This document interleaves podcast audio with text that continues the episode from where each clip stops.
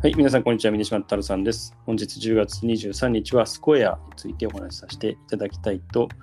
思います。えー本日は、えーと私が MC を担当します。えースコエア、非常に、えー有名で、名前は聞いたことありますが、はい、えーどんな会社でしょうか？そうですね、まあ、カリフォルニアのサンフランシスコに本社を構える会社で、基本的にはモバイル決済の企業なんですけど、2009年に設立っていうところで、もう本当にスマホが出てきた当初から、スマホでモバイル決済を提供するような専用カードリーダーみたいなものをリリースしたことですごい有名なんですけど、店舗があって通常、小売店含めた店舗って、普通、まあ、レジみたいな大型のシステムを入れてっていうところじゃないと、なかなかまあ決済ってできなかったところがあるんですけど、うん。この会社が出てきたことによって、スマホ一つでなんかお店のレジができるみたいなとうころんがまあ一つ大きなイノベーションで、うん。まあ、日本で言うと直近テレビの CM とかでもよく見る AirPay っていうのがまあ近い存在なのかなと思います。うんまあ、お店行って見かけることも、まあ、エアペイもそうですし、スクエアもどちらもあるんですけども、どういった点が新しいんでしょうか？そうですね、先ほども、まあ、少しだけちょっとお話ししたんですけど、もともとレジの仕組み入れるってなると、もう本当にレジの大きな機材をうんリースであったりとか購入して、しかもまあクレジットの決済に関しては、クレジットカード会社とのつなぎ込みとかっていうので、まあ、結構手数料が高かったりとか、うん。あとちっちゃな店舗だとなかなかカード会社から相手にされなかったりみたいな形でまあ、あの結構しんどいっていうのを聞いたことが昔はあったんですけど、うんうんうん。スクエアが出てからそういった業界にイノベーションを起こしたっていうところで、まあそれが一番新しいところなのかなと思ってます。うんうんうん。そういうことですね。はい、まさにこの小規模なお店だといろいろ手数料があったりとか、レジスペース取るだけでもっていうところはあるかもしれないんですけど、はい。このスクエアがこの解決してきたこの問題っていうのはどんなようなものはい。まあ、手数料自体がそもそも割高であったりとか、あとはい。まあ導入にすごいあの時間であったりとか手間がかかったっていうところが一気に解決されたのと同時に、今までカードで決済しても入金自体のサイクルが結うん。局30日後とか60日後みたいな感じで資金繰り面で言うとちっちゃい個人店からすると結構死活問題な話だったりとかってあるんですけどそうねうんまあ、そういうところが最短で翌日にまあ入金であったりとか、あー。あとはまあ実際にそのシステム自体の使用量に関してもサブスクリプションみたいな形でかなり安いんでクレジットカードとかを決済今まで入れてなかった会社も含めて導入しやすくなったっていうところであったりとかあとは直近で言うと結構 QR 決済であったりとか、まあ、いろんなあの決済システム出てきたと思うんですけど、うんなかなか一つずつ導入していくっていうのはハードル高いんですけど、うん。まあ、スクエアであったりとかエアペイみたいなこういった中間業者のサービスを導入することによってペテを一気に対応できるっていうところが、まあ、一つ大きなところかなと思ってます。うん、そうですよね。でもなんか、はい。本当電子決済ってのはちょっと種類がだいぶ多いっていうところもあっね。て、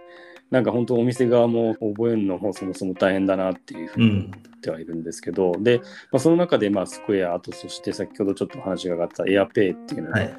あ、日本では結構見るのかなって感じがするんですけど、エアペイとのスクエアの違いっていうのはどういうところになるんですか？そうですね。あの日本だけに限った話で言うと、まあ、今、多分市場で言うと圧倒的にエアペイの方が強いのかなっていう状態で、まあ、理由としてはすごいシンプルなんですけど、まあ、やっぱりエアペイ自体は日本のマーケットに特化したサービスっていうところで、うん。いろんな QR 決済がある中でもほぼほぼ全てに対応してたりとか、うん。あとはなんか決済手数料に関してもスクエアをなんか意識してなのか、うん。0.01%だけ安いとか。うん。あの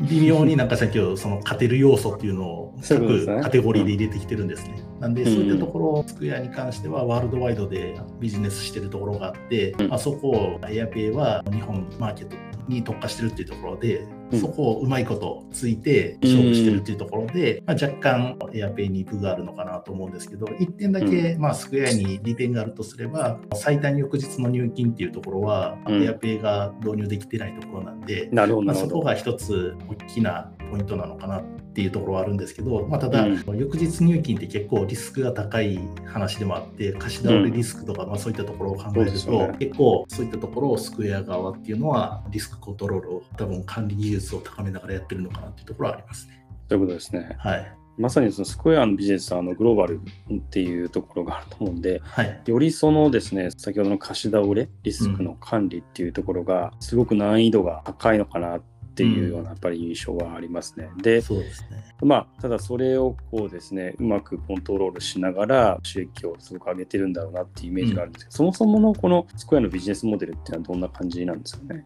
はいまあ、これ多分 AirPay もほぼ同じだと思うんですけど、うんうんうん基本的にはまあ固定費が0円で、解約であったりとか、振込手数料っていうのも無料でやってます。うんで、彼らのまあ収益に関しては、基本的に利用者の決済額の手数料っていう形で3.25%はいはい。がスクエアですね。で、さっきはい0.01って話してたのが3.24%が AirPay なんですけど、なるほそこがまあ唯一のまあ違いなのかなというところですね。で、基本的にはスクエアのビジネスモデルとしては、多くの店舗に導入してもらって、利用者数を押し上げながら、結果的に決済金額を増やすっていうのが、まあ、彼らの儲けの源泉なんですけど、彼らが提供しているもので言うと、返金保証が無料でされてたりとか、ど。あとはポスレジとかっていうのを提供するのと同時に、まあ、経営のサポートツールっていうのを提供してたりとか、うん、いろんな形でその店舗がその決済を通して、まあ、課題に感じているところっていうのを、えっと、手助けしているような形ですね。そういうことですね。決済をベースにこういった機能も提供してはいい。るといいうことですね。なるほど、なるほど。あれですかね、機能が追加されることで、別にその手数料が変わるとかっていうとか、正しく例えば固定的に費用が発生するっていうことではない。そうですねあの固定の費用が発生するのはないんですけど、細かいところを言うと、実際に例えばビザのクレジットカードでやる場合と、あと QR でやる場合とか、若干その手数料のところが3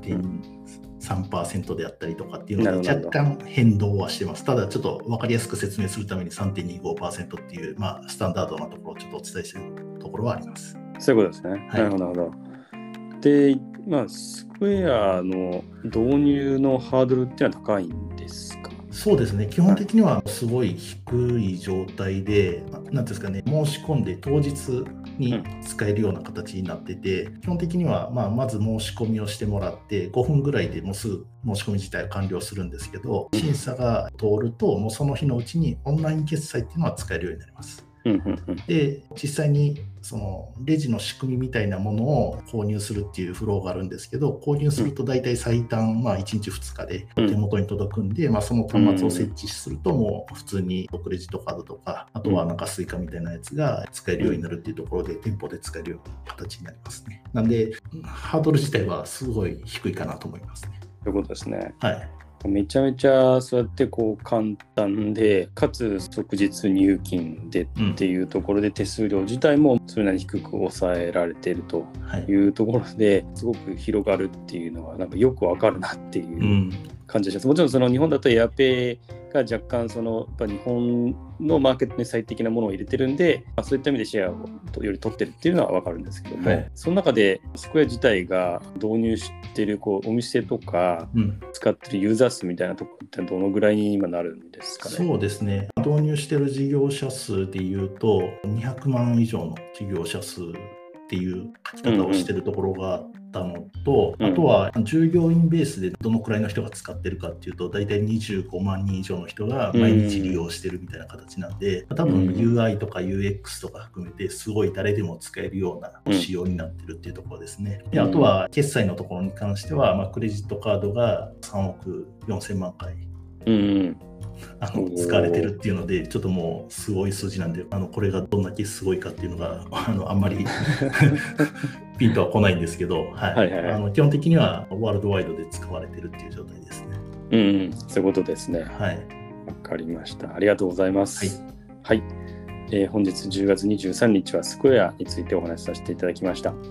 えー明日10月24日は、えー、CARS24 について、えお話しさせていただきたいと思いますので、引き続き聞いていただけますと幸いです。それではまた明日。